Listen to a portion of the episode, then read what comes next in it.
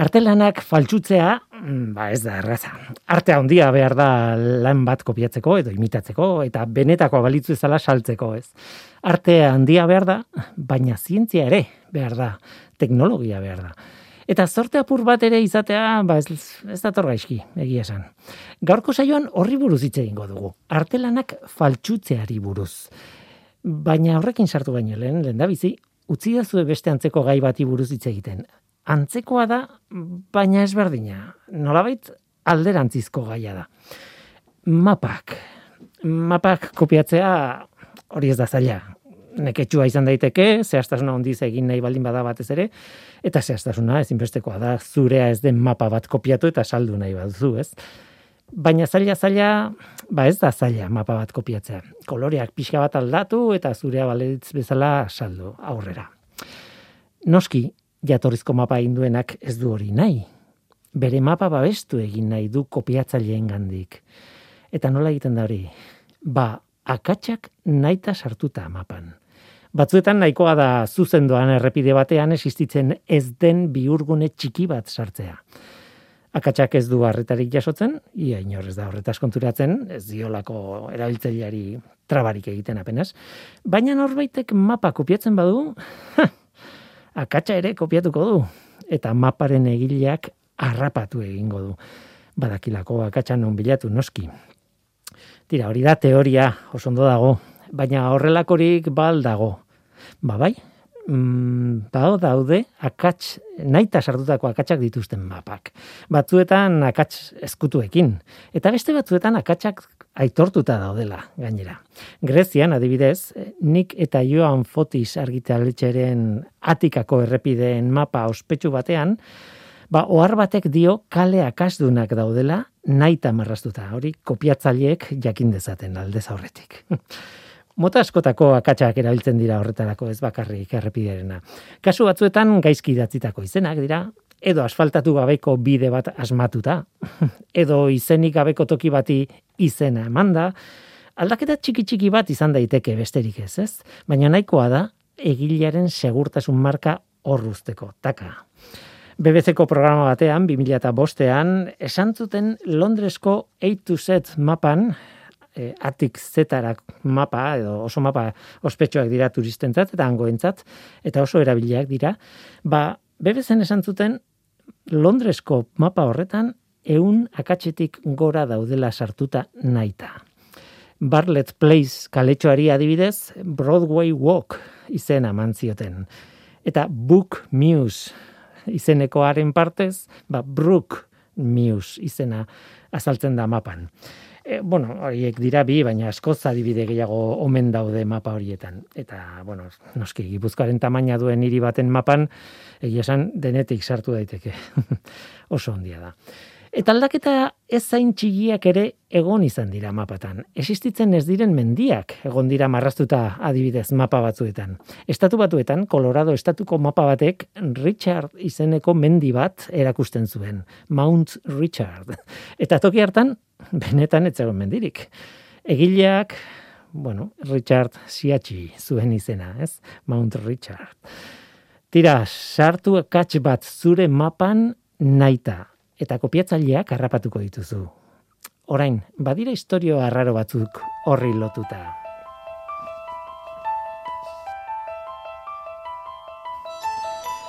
Mila bederatziun da hogeita maseian, ESO enpresak, ESSO, New York eh, estatuko mapa batean, herri txiki txiki bat sartu zuen.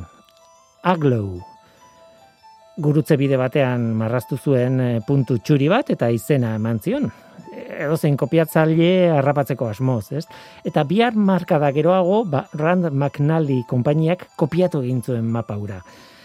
Baina historiak ez usteko txiki bat izan zuen. Esokoek salatu nahi izan zuten kopiatzailea nola ez? Baina ezin izan zuten. Azken urte haietan norbaitek etxetxo bat eraiki eta denda txiki bat jarri zuten gurutze bideo horretan, negozio txiki bat. Eta esoren mapan tokiaren izena irakurrita, ba, Aglow, ba, Aglow General Store izena jarri zioten dendari.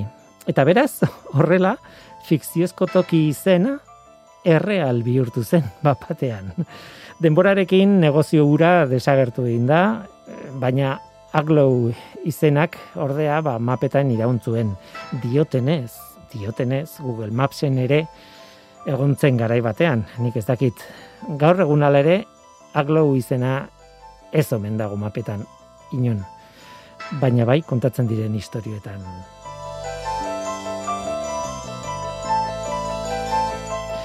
Eta beste bitxikeria bat, asko daude, baina beste bat, mitoak ere azaldu dira mapetan sartutako trampa horien kontura.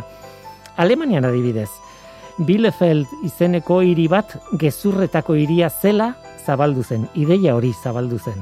Esaten zuten Bielefeld ez dela existitzen, eta mapagileek asmatutako hiri bat dela. Baina ez dakia, ba, iria hortxe dago, irureun mila biztanleko hiri polit bada Dortmunden eta Hanoverren artean. Irureun mila biztanle. Irureun mila biztanle dituen hiri bat asmatzea ez dirudi oso horreza. Baina dirudien ez, mitoaren indar izugarriak hori ere sinestarazi dio jende askori. Bi, bilefeldeko konspirazioa deitzen zaio kontu horri eta nahi badezue, ba, bueno, begiratu, Wikipedian bertan badu sarrera bat. Ustez konponduta dago kontua gaur egun. Teorian behintzat, gaur egun inork ez du sinesten hor Bielefeld iririk ez dagoela. Baina euskalo. Tira, akatsak mapetan kartografiaren sekretuak. Oso gai polita niritzat, behintzat. Imaginatzen, obaba izeneko herri bat markatuta autoan daramazun errepideetako mapan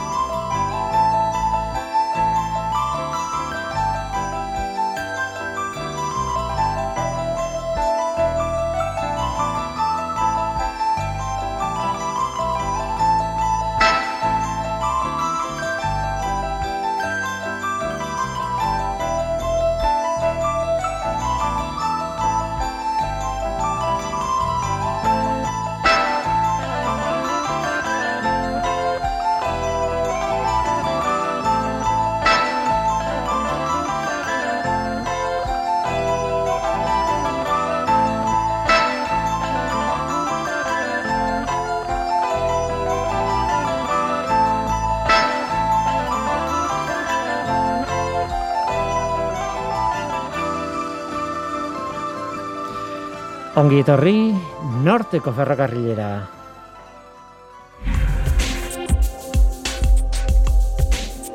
Euskadi Erratian, norteko ferrokarrila.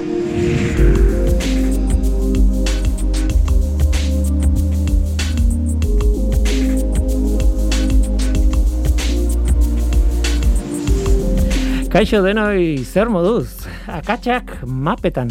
Eta benetako akatsak badira, esan nahi dute, ez nahi eta egindak, batzuk izango dira, noski, baina beste batzuk ez, existitzen ez den errepide bat adibidez, hori ja ez, ez da katxe bat, ez da marrasten mapa batean nahi gabe, ez?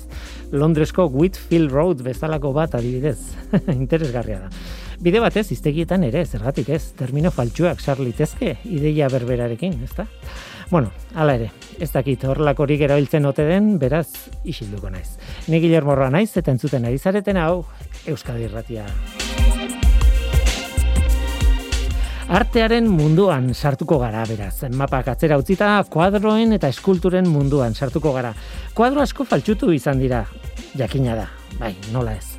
Baina historio batzuk benetan harrigarriak dira eta ez dira hain jakinak, hain ezagunak. Arte asko duen jendeak egindako faltsutzeak eta teknologia erabili behar izan dutena, ba, bueno, artelan faltsua benetakoa delako itxura emateko. Gaur, Oscar González, Euskal Herriko Unibertsitateko kimikaria eta gure kolore zale amorratua gurekin izango da. Koloreak eta pigmentuak gogoan izan da, gaur, faltsutze lanei buruz itzeingo digu. Historiako lau adibide harrigarri ekarriko dizkigu. Guazen ba, hau da norteko ferrokarrila, zientziaz betetako hitzak.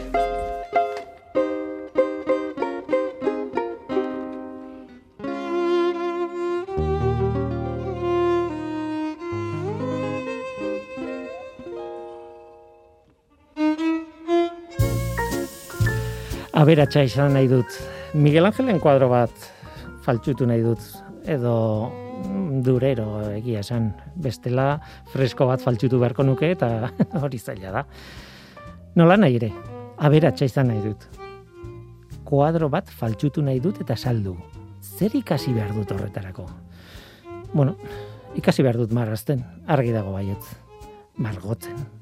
Ikasi behar dut proportziak ematen eta nahi duzuen guztia hori ez da erraz ikasten, baina ez da nahikoa. Gainera, zientzia ere ikasi beharko dut. Kuadroiek faltsutu nahi ditudanak zaharrak dira. Eta berria bezala ezin ditut saldu, nabarituko litzateke.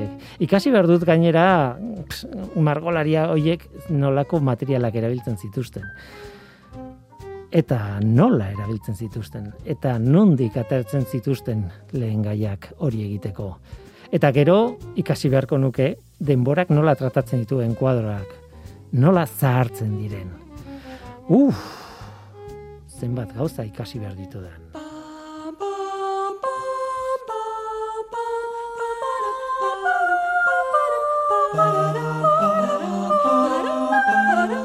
Divertimento kromatikoa koloreak zientzian.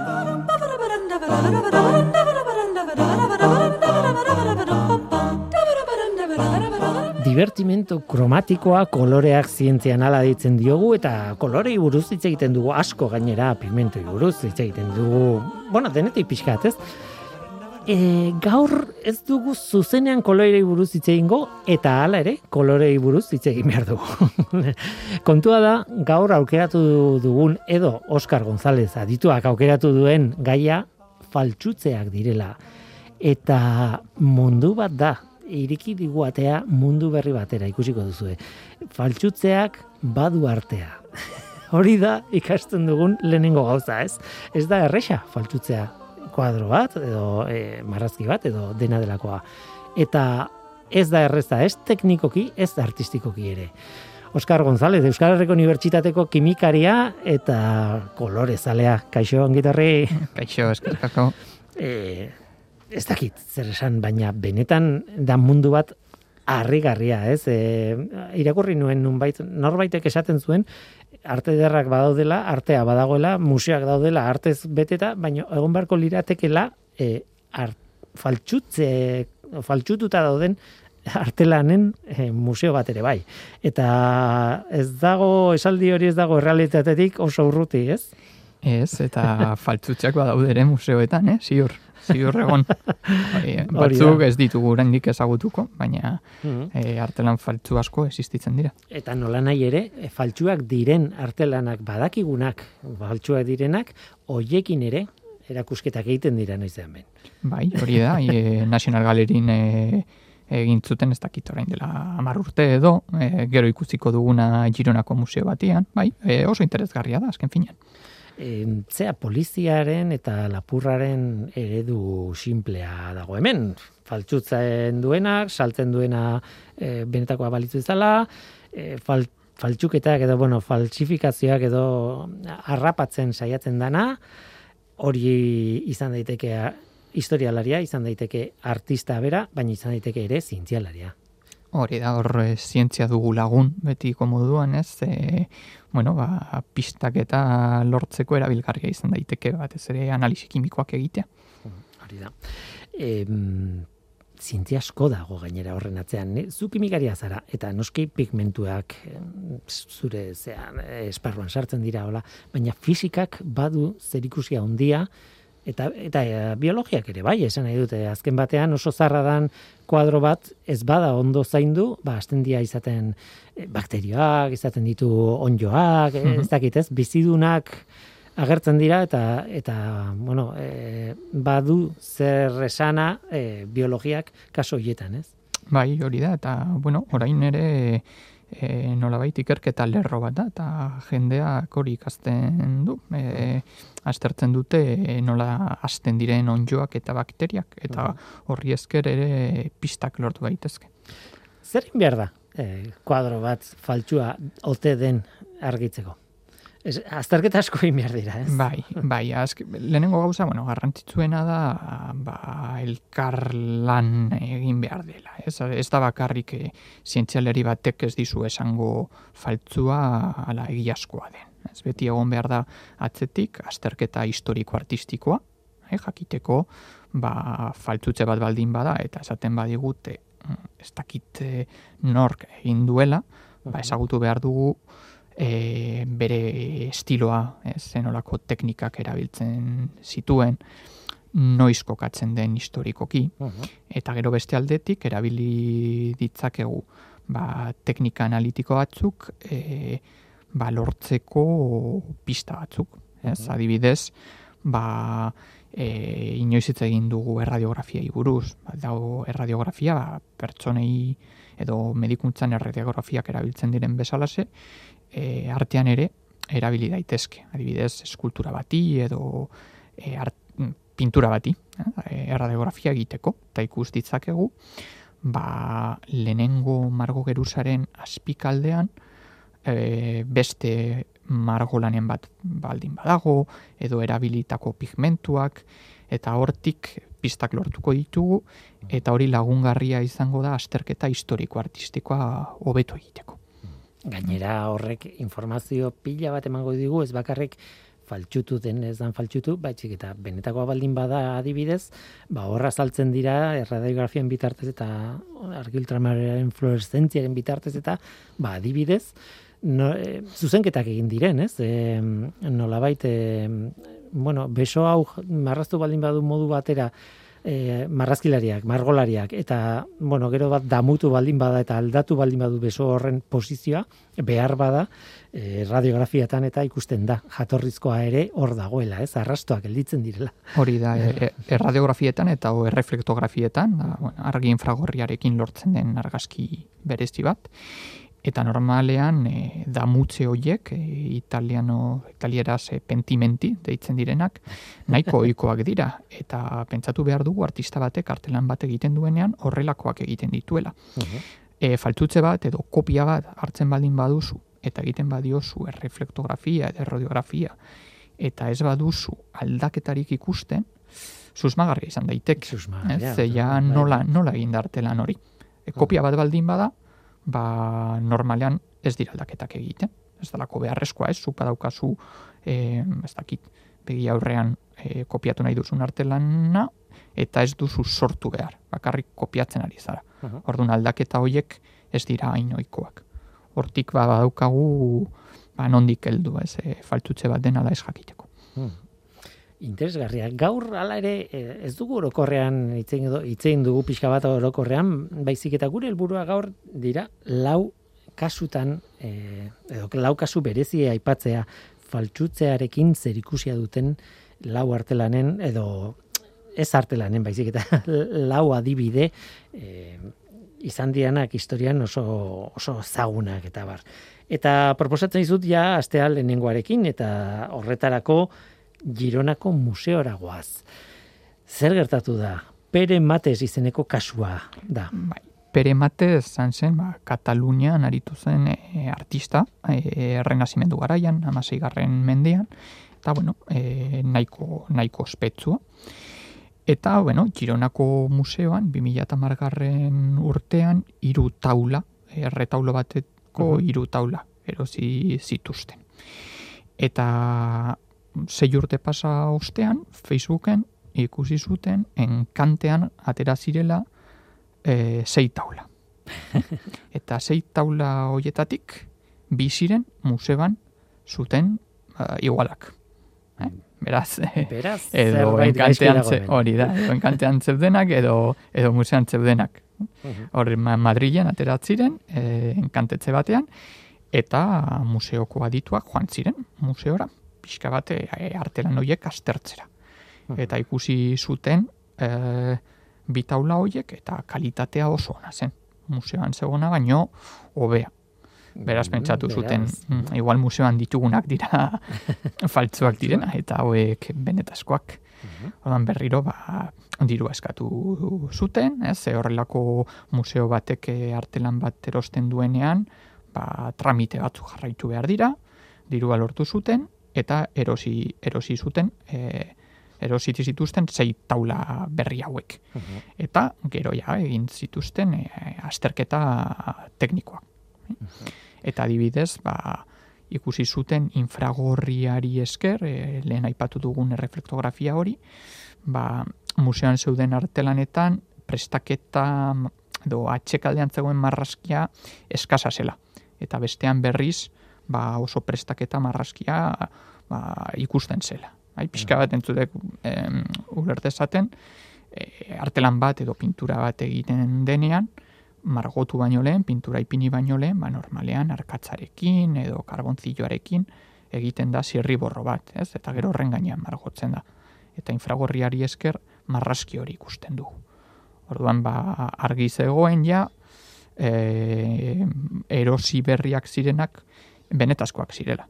Bai, benetako prestaketa Hori da, zeukatela, hori da. ez? Eta gero bat beste teknika batzuk erabili zituzten, adibidez, e, aztertu zuten prestakina. Prestakina da, e, kasu honetan zura da, e, erabiltzen duguna, eta zuraren gainean margotu ordez, lehenengo ipintzen da prestakin geruza bat deitzen duguna, pigmentu zuriarekin normalian, eta alde batetik badaukagu kaltzio sulfatoa? Da igeltzua, eta beste alde batetik, bestean bario sulfato. Eta bario sulfatoa badakigu hasi zela erabiltzen emeretxigarren mendean. Eta gogoratu behar da, pere matez, amasei garren mendekoa zela. Hori da. Mila bosteun da piko. Hori da. Eta gero bestetik, ba, aztertu zuten e, erabilitako egurra, hai, eta e, artelan faltzuetan pinua zen, eta besteetan ba, makala. Eta hori askoz ere oikoagoa da. Egia da, lehen esan duzuna, ez? E, behar bada, aditu bakar batek ezin dizu esan, hau faltsua da, seguro, ze, bueno, makala normala zan, makalaren egurra erabiltzea eta ez pinuarena, baina zergatik ez, ez? Esan, Bai. egon, daiteke kasuren bat pinua erabili duna, ez dakit. Ez zeukalako besterik, ez dakit. Hori da, e, azken finean, ba, pixka bat dana kombinatu behar dugu. Mhm. Ez? Eta, bueno, ja hemen argi zegoen. Eta hori gutxi izango balitz, ba, pigmentuen analizia egin zuten, eta e, aurkitu zituzten bi pigmentu e, anakroniko. E, hori oso erabilgarria da. Mhm. Ze, e, pigmentu atzko badakigu noiz sortu ziren, lehenengo aldiz. Adibidez, Prusia urdina, e, mesortzigarren mendean asmatu zen. Eta titanio zuria hasi zen erabiltzen hogei garren mendearen hasieran. Artelan honetan bi pigmentu horiek aurkitu zituzten. Beraz oso oso susmagarria. Beraz, batetik, teknikak eh, aztertu ziren, infragorriko eh, bueno, eh, azterketa, eh, argi infragorriarekin, gero materialak, bat prestakina, baita ere gurra, eta azkenik, ze pigmentoak erabili zuten. Informazio hori guztia jasota eta kontrastatuta esan daiteke. Bai, hasieran erosi zituzten hiru taula horiek faltsuak zirela. Hori da. Nola nahi ere, sekulako artelanak zidan. Dira. Bai, bai, faltzutze, bueno, bai, e, museo batean egon bat ziren, ez, ba, faltzutzeak ez ziren txarrak izango. Eta hemen politena, eta bueno, kimikari baten ikuspuntutik oso interesgarria dena da, e, egin zutela erakusketa bat honekin. E, falsos verdaders deitzen dana, eta e, Gironan Eh, bertan. Gironan bertan hori da, eta erakusketa horretan ipini zituzten e, mm, originalak edo eta faltzutzeak biak konparatzeko. Eta horrelako ibilbide bat proposatu zuten, hainbat faltzutzaile ospetzuren artelanak e, ipini zituzten, oso interesgarria. Oso, oso. Em, bueno, eh, 2008an gertatu dana hemen ere gertatu zen, gauza guztiekin gertatu dena esan nahi dut, eh, u- okerrez banago, apirilerako prestatuta zegoen edo horrelako zerbait eh, erakusketa xelebre hori, eta apirilean, ka, ez ginen, inora Hori joateko moduan, eta, eta bueno, gauzak aldatu ziren, baina zu, azkenean, ia, ia, lortu Ia, zen ia, ikuste. bai, luzatu zuten azaror arte. Eta, bueno, ni bueno, kontatuan jarri nintzen Twitterren bidez, ea, gehiago luzatuko duzu, baina ez ez, esan zuten. Eta, bueno, ni abenduan egon nintzen Katalunia aldetik, baina Mm. zoritzarrez ezin izan nuen ikusi. Ea beste museo batean egiten duten horrelako zeu zer. Bai, egia esan oso ideia ona, oso ide celebrea gainera. Oazen bigarren adibidearekin. Alzeo dosena. eskultorea, kasu honetan eta errazimen, errezan, erreznazimendu moduko artelanak egiten zituenak, ez? Mm, Bai, Baina, eh, ba, askoz modernoagoa, noski. bai, hemen, bueno, e, amaika adibide daude faltutze, eh, faltutze kasuekin, ez? Ba, bueno, pixka bat denetarik e, ekartzeko, kasu honetan, e, eskultore bat daukagu. Eta esan behar da, edo bentsat e, altzeo esan zuena sinesten badugu, bera berez esen faltzutzaile.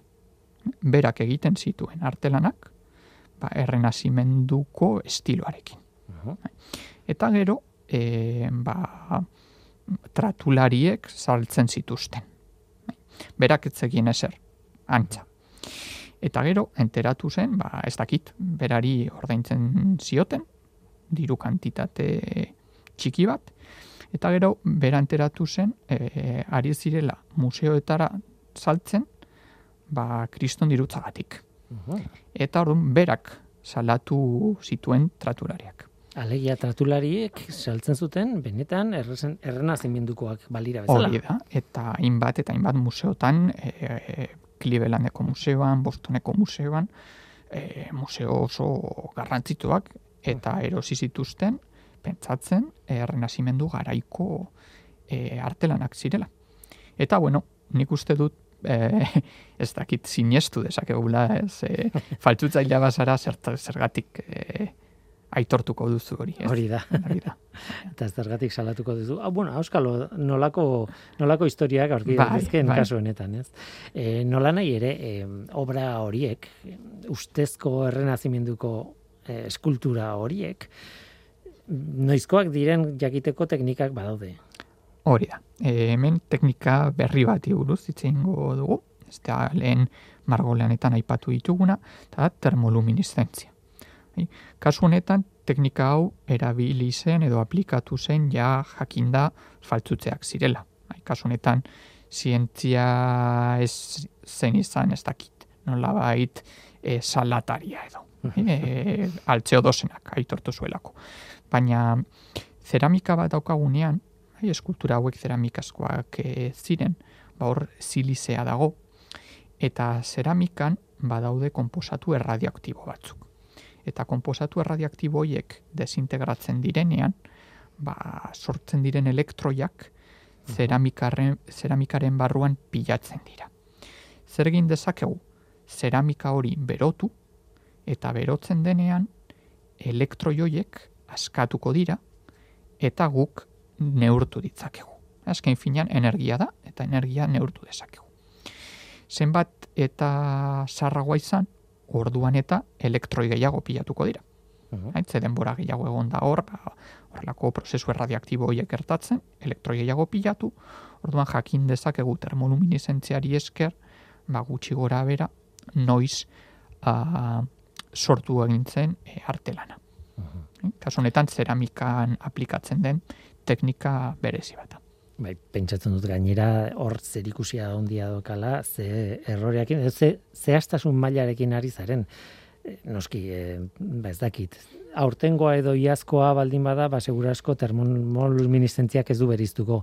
Baina, claro, kasu honetan, hogeigarren mendeari buruzari gara, eta ustezko, e, bueno, e, ustezko, esan nahi dute ideia da, bosteun urte lehenagokoak edo lareun urte lehenagoko obrak zirela, eta hor, berizketa hori bai oso handia da, ez? Hori da, hori da. orduan, oso argi ikusten da, oso zarrak diren edo ez, nola baita esateko, ez? Hori da. Gero egia da, ba, imaginatu, eh, beste kasu bat ipintzagatik zuk egin dezakezula faltzutzea, benetan zaharrak diren zeramika puskekin eta elkartu. Bai, zeramikak orduan bai e, zaharrak izango dira, bosteun urte izan ditzakete, Claro. e, baina modu honetan ez genuke detektatuko bakarrik e, berotu baldin badira lehenango elektroi horiek norabait askatzeko. Galdu baldin baditu, alde zaurretik. Hori da. Tira, oso interesgarria, eskultura hoiena, ez, e, duela, ba hori, lareun, esango nuke, lareun urteko eskulturarena. E, guazen hirugarren adibidearekin. Hemen senar emazte batzu ditugu, biak, Elene eta Wolfgang okerrez banago, eta Beltraki, Beltraki, ez dakit nola hauzkatu, baino Beltratxi idatzita bizekin gainera senar emazteak dira. Bai, e, nik beltraki esaten dut, espero dut horrela, horrela esatea. Eta benetan oso oso kasu bitxia da, eta hogeita bat garren mendean ja, daude, kokatuta. Eta bueno, izugarrizkoa izan zen. Bai, e, hemen badaukagu alde batetik Wolfgang Beltraki, eta bere emaztea, Helen. Eta bueno, hemen e, elkarlanean aritzen ziren.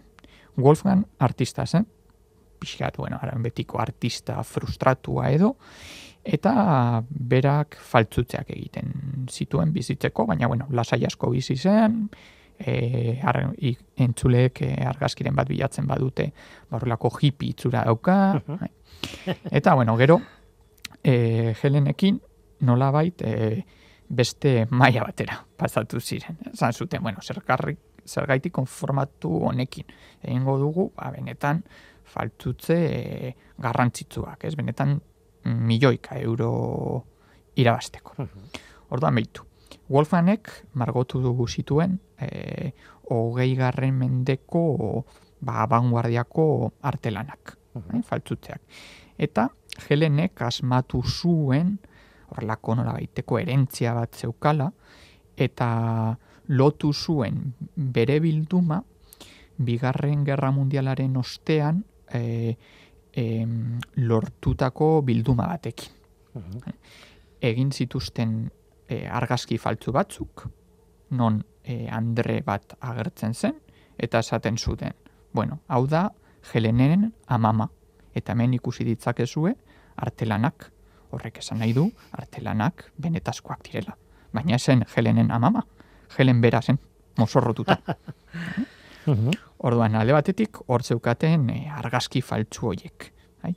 Bestetik, e, Wolfgangi boruratu zitzaion etiketa bat sortzea. Eta etiketa horretan agertzen zen Fletheim bilduma. Nola bait, esateko, baizu hau benetakoa da, behitu etiketa dauka, eta etiketan agertzen da benetazkoa dela. Mhm. Eta horrela, merkatuan sartu zituzten, ba, hainbat faltzutze. Leger, Max Ernst, horrelako, hogei garren mendeko artistak, bai, abanguardiakoak.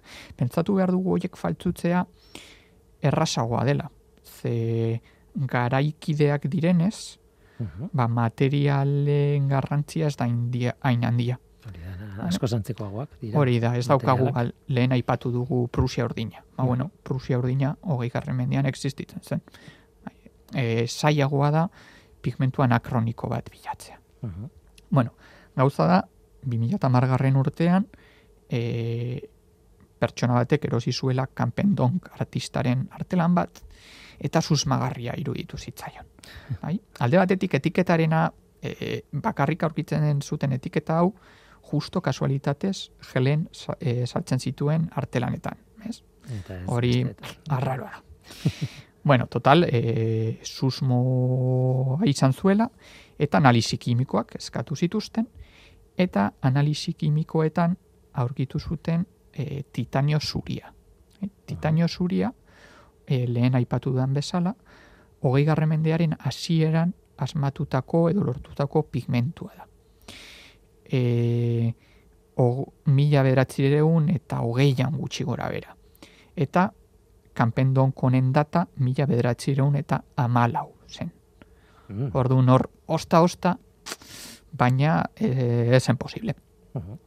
Beraz, bueno, ba, ziren ja susmoa, polizia sartu zen bidetik, eta ikusi zuten dana gezurra Wolfgang faltzutzailea zela, eta ba, ez dakit zenbat saldu zituzte, baina berro mar kuadro edo horrelako zer. E, diru asko erabi e, irabazi zuten, gero espetxeratu zituzten, baina uste dut ja aske direla. Beraz, Beraz, igual ez da...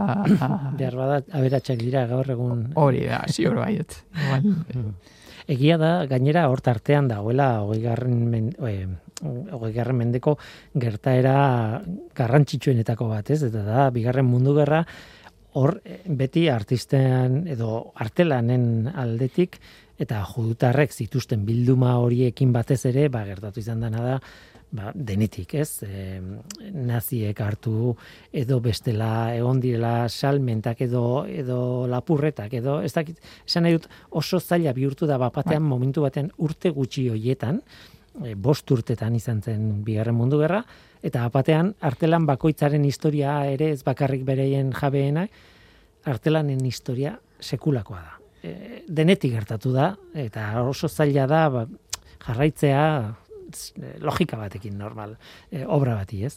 Horrek lagundu die, adibidez hauei, e, beldraki senarremaztei, ez? Bai, hor dago ba, bost urte horietan horrelako utzune bat, ez? Eta artelan asko eta oso oso espetzuak direnak, bai, adibidez, e, ganteko erretaula, e, mugitu egin ziren, natziek hartu zituzten, eta, eta bueno, batzuk galdu egin ziren. Claro, claro, claro.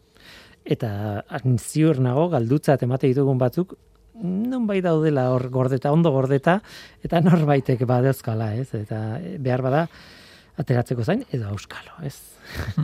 Baina hori nire iritzi pertsonala da, eta horrek ez du bat ere baliorik, ez? Tira, baina holako horrelako historia asko izan dira bigarren mundura gerraren eh, ondorioz, eta beste gerra batzuen ondorioz ere bai. Tira, goazen, proposatzei zut ja laugarren e, e, adibidera jotzeaz, eta hemen asko gustatu zaite, esan behar dut, zuk pasatako informazioaren artean dagoela, zuk zeuk idatzitako artikulu bat, ez? E, kasua da, ban megeren, edo ban migeren, ez dakit nola gauzkatzen den, e, artista, benetan artista den, e, zera, e, margolari nederlandar bat. Oso ona zen, margotzen, baina behar bada, ez bagaraiko kritikariek nahi zuten bezainona. Hori. argitu, argitu hau. Bai, bueno, gauza da, artista ona zala, baina hogei garren mendean jaio zala. Bai, eta bera, bueno, oso, oso klasikoa zen. E, eta hasiera batean, ba, ospea lortu zuen, e, sariren bat e, irabazi zuen, baina erakusketa baten ostean, ba, esan zioten, ba, ez zela originala. Hai, pentsa behar dugu, e, hogei garren mendearen hasieran abanguardiak sortzen direla, Oso mundu Ez. berezia da, bai. hori da Picasso, Duchamp, porrelako artistak, eta bueno, arte klasikoa nola baita ezateko, ba, albo batera, utzi, utzi egin zala. Mhm. Eta antza, ba, e, Hans van Migeren saiatu zen mendeku hartzen. Eta mendeku hartu ere. Eta esan zuen, bueno, ba, ni e, egingo ditut amazazpigarren mendeko artelanak, eta orain gustoko ez badute, ba, nolabait esango dut benetan amazazpigarren mendeko artelanak direla. Eta hori bai gustoko dutela. Eta hasi zen, bueno, e, pixka bat e, pentsatzen, a ber, zer egingo dut? Artista bat aukeratuko dut. Eta artista izan zen, bermer. Mhm. Bai, Zergatik. Ba, bueno, bermerrek nahiko artelan gutxi ditu. Bai. Orduan, artelan berri bat agertzea beti posgarria. Izango da, kritikarentzat eta museoentzat. Bai, E, esan behar da hori, faltsutzen duen obra ez da e, benetako obra bat, bat baizik eta nolabait salduko zuen bermer berri bat izango hori balitz da. bezala, ez? Ez da kopia bat, Ez da berak esan bat, zuen. hori. Nik egingo dut bermer berri bat. Bermerren estiloan. Mhm. Baina noski, zu margotzen baldin baduzu, ba, hogei garren mendean, bermer bat, ba, kontu zibili bertzara. Orduan berak esan zuen, bueno, a ber, ze pigmentu erabiltzen zituen bermerrek. Ba, e, hau, ez dakit, e, berun zuri erabili behar du, titaino zuria erabili ordez. Eta horrela pigmentuak ondo aukeratu zituen. Gero, beste gauza bat da, e, ba, mihisea, hainik mihise berri bat erabiltzen badut, konturatuko dira. Zer egin zuen? Erosi zituen artelan zaharrak. Mhm. Amazazpigarren mendeko artelanak, agian baliorik gabe, bai, igual teknikoki interesgarriak ez zirelako, baina zaharrak. Eta gainean margotu zuen. Bai, gainean zegoen pintura kendu, eta esan zuen, vale? nik mihise hau erabiliko dut, eta honien gainean margotuko dut. Eta mihisea aztertzen badute, ikusiko dute mihisea amazazpigarren mendekoa dela. Hori da. Autentikoa. hori egin zuen. Zein da beste arazo mm, garrantzitsu bat. Ba, olio pinturarekin margotzen duzunean, olioa lehortu behar dela. Eta denboraren poderioz, olioa eta barnizaren gainean edo nolabait, e, arrakalak agertzen dira. Karo, artelan berria baldin bada, arrakalak ez dira geratuko. Beraz, berak e, asmatu zuen sistema bat, non e, berniz e, berezi bat erabiliz, eta gero labean ipiniz, e, askarrago lehortzen zan, eta gero berak nolabait apropos e, zikintzen zuen artelana, bai? zarragoa egiteko.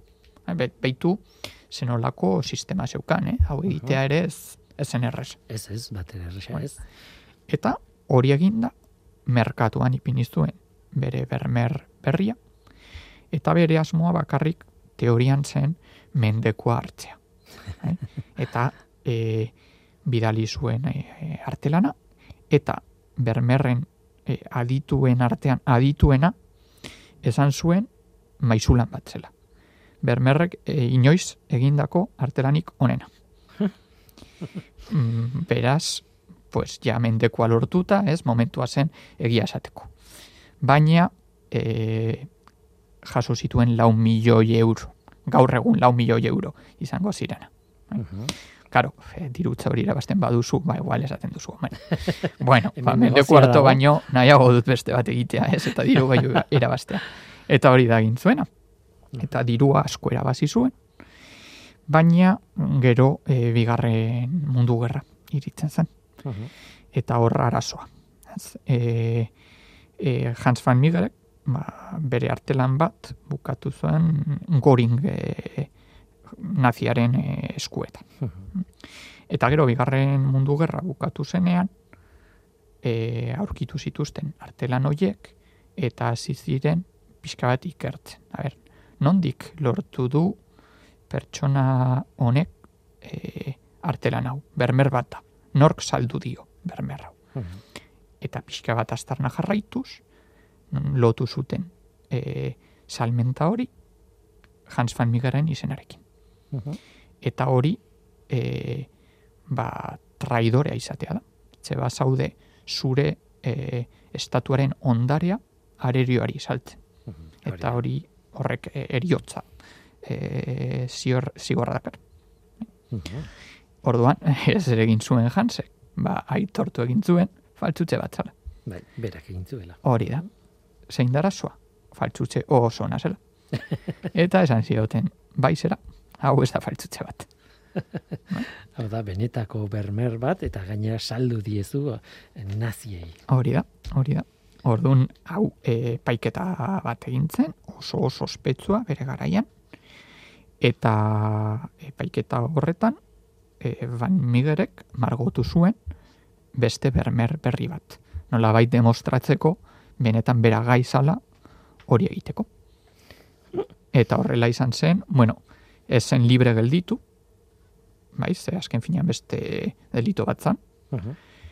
E, espetxeratu zuten eta handik gutxira hil egin zen, baina estraidore bezala. Izan ere, e, oso oso ospetsu bilakatu zen e, erbereetan. E, ze pasatu zen traidore izatetik naziak engainatzera. Bai, nola bait, esan zuten, jo, tipo hau, a, lan izugarri agindu gure ondarea nola bait mantentzeko. Ze naziek hartu dutena, faltzutzeak izan dira. Eta gure artelanak, ba, ez dira saldu. nolabait. Eta egintzen oso oso sospetsua. Oso kasu berezia da. Bai, bai, bai. Eta hau irakurri dudanean, zure artikulua irakurri dudanean, lehenengo gauza, ez dit eman denbora behiratzeko ondo ez, baina pentsatu dut honi buruzko pelikularen bat egon behar du. Ez dakit dagoen, eh? Ba, justo honi buruz ez dakit e, dokumentalen bat badago, hori ziur, eta honekin lotuta pixkatxo bat ez justo kasu honekin, baina badago Monuments Men deitzen den filma, eta o, George Clooney hartzen da, eta da justo lehen aipatu duzuna, bigarren mundu gerran egon zen artea lapurketa honekin nolabait konektatuta. Ze sortu zen talde berezi bat artelan hauek berreskuratzeko. eta tartean, ba, ba dibidez bermerren artelan batzuk. Egia esan, eh, bueno, oso azkar kontatu behar izan dugu hemen eta kontatu zu oso ondo, baina benetan eh, gidoi bat kontatzen ari zinela ematen zuen, eh? eh, eh zea guztiak eh, horri jartzen dizkiozu elementu pare bat pixka bat dramatizatzeko eta eszenak eh, apaintzeko, baina historia bera, aria bera, benetan ematen du pelikula batena. bai, bai, hori da. Eta bueno, ez dugu esan, baina hemen ere analisi kimikoak egin ziren eta e, akatxiki batzuk egin zituen Hansek. Uh -huh. Aiko baltu urdina aurkitu zuten, emeretxigarren mendeko pigmentua, eta gero e, askar lehortzeko erabili zuen polimero bat, eta noski polimero hori ba, ezen existitzen amazazpigarren mendean. Hori da, eta, bueno, esan behar da gainera, bermer, okarriz banago, badu, e, pigmenturen bat oso ospetsua e, kolorez aldatu duena denborarekin, eta, bueno, ez dakit sartuko zuen, baina, esan nahi dute, hor, oso, oso, oso gertutik, eta analizi teknika oso finekin eginda, seguraskoa gaur egun momentu honetan, ataako ziren gauza gehiago, edo, edo relakoak.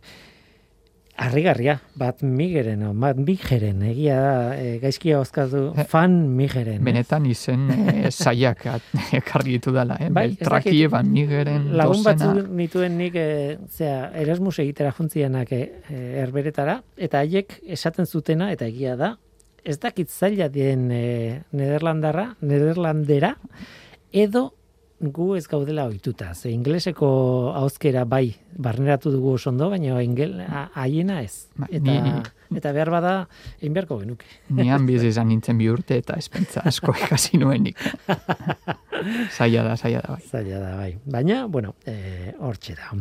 Eh Ez dakit, nire proposamena da egunen batean, nahi baldin baduzu, e, kontatu beharko dugu, ba, zabaldu beharko dugu, zea bat, serie bat, edo bintzat elkarrizketa bat, batzuetan egiten da, ba, e, krimen perfektua nola egin eta proposatzen dira teknika eta pozoiak eta la, ba, faltsutze perfektua nola egin, ba, behar bada zuk baduzu zer kontatu e, hori bai. egin alizateko.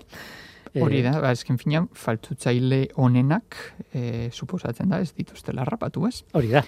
Ze, on, museoetan egongo dira, haien artelanak, hauek ba, batzuk aitortu behar izan zutelako, beste batzuk zientzia ba, pixkat aurkitu zutelako erabilitako pigmentuak. Hori da. Eta kaso honetan ikusi dugun bezala gainera faltsutze perfektua da margo margolan perfektua, gehi zahartze prozesu perfektua, bai. gehi, esan nahi dute, ez dela bakarrik oso ona naiz e, marrazten edo margotzen, ez ez ez, beste zea, e, zientziaren kontrako leia erronka oso handi bat dago, hemen e, atzean eta eta bueno, etortze dizkit burura ere beste hainbat kontu, ba, behar bada artelanetan ez, baina e, mapaien faltsutzeak mhm. eta badaude hor kontu oso kurioso batzuk. E, behar bada egunen batean proposatuko dizutea egiten den zerbait hori. Ederto. Mhm.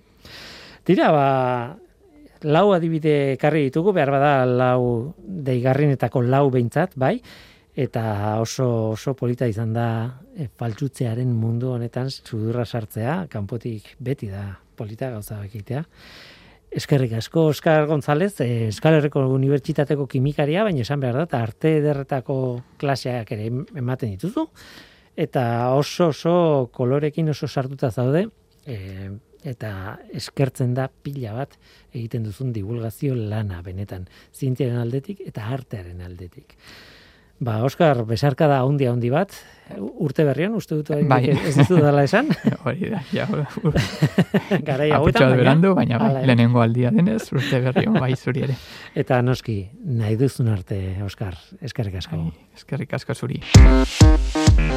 Zientzia.eus, leio ireki bat zientziaren mundura. Irratia, telebista, artikuluak, irudiak, soinuak, Elujar Fundazioaren kalitatea zure eskura klik baten bitartez. Zientzia.eus, zure lotura zientziarekin. Eta gu bagoaz.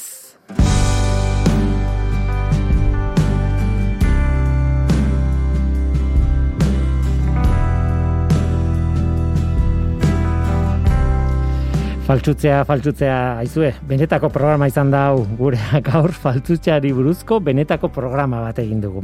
Mapak eta artelanak. Gaur gurekin Oskar González izan da. Eskerrik asko Oskar eta baita zuri ere entzule. badakizu, gu hemen gaude. Norteko, abildua, eitb.eus. Teknikaria Mikel Olazabal izan da eta mikroren aurrean ni Guillermo Roa Eluier zientzia taldearen izenean. Datorren astean gehiago, ordura arte ondo izan. Agur! Itxutu ninduen beldur guztia garaitu du jada. Presnago monstruari begietara.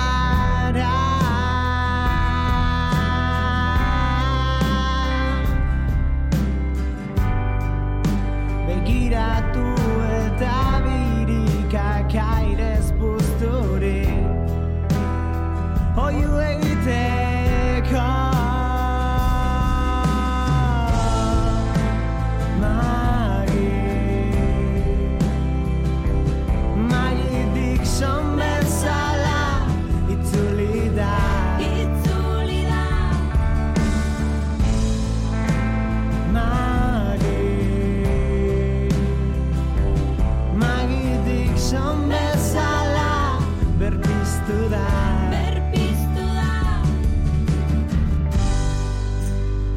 Mozten saiatu ginen Loturar. Ez du dira Baztertu eta memoriaren txoko ilun batean. Txukun gorde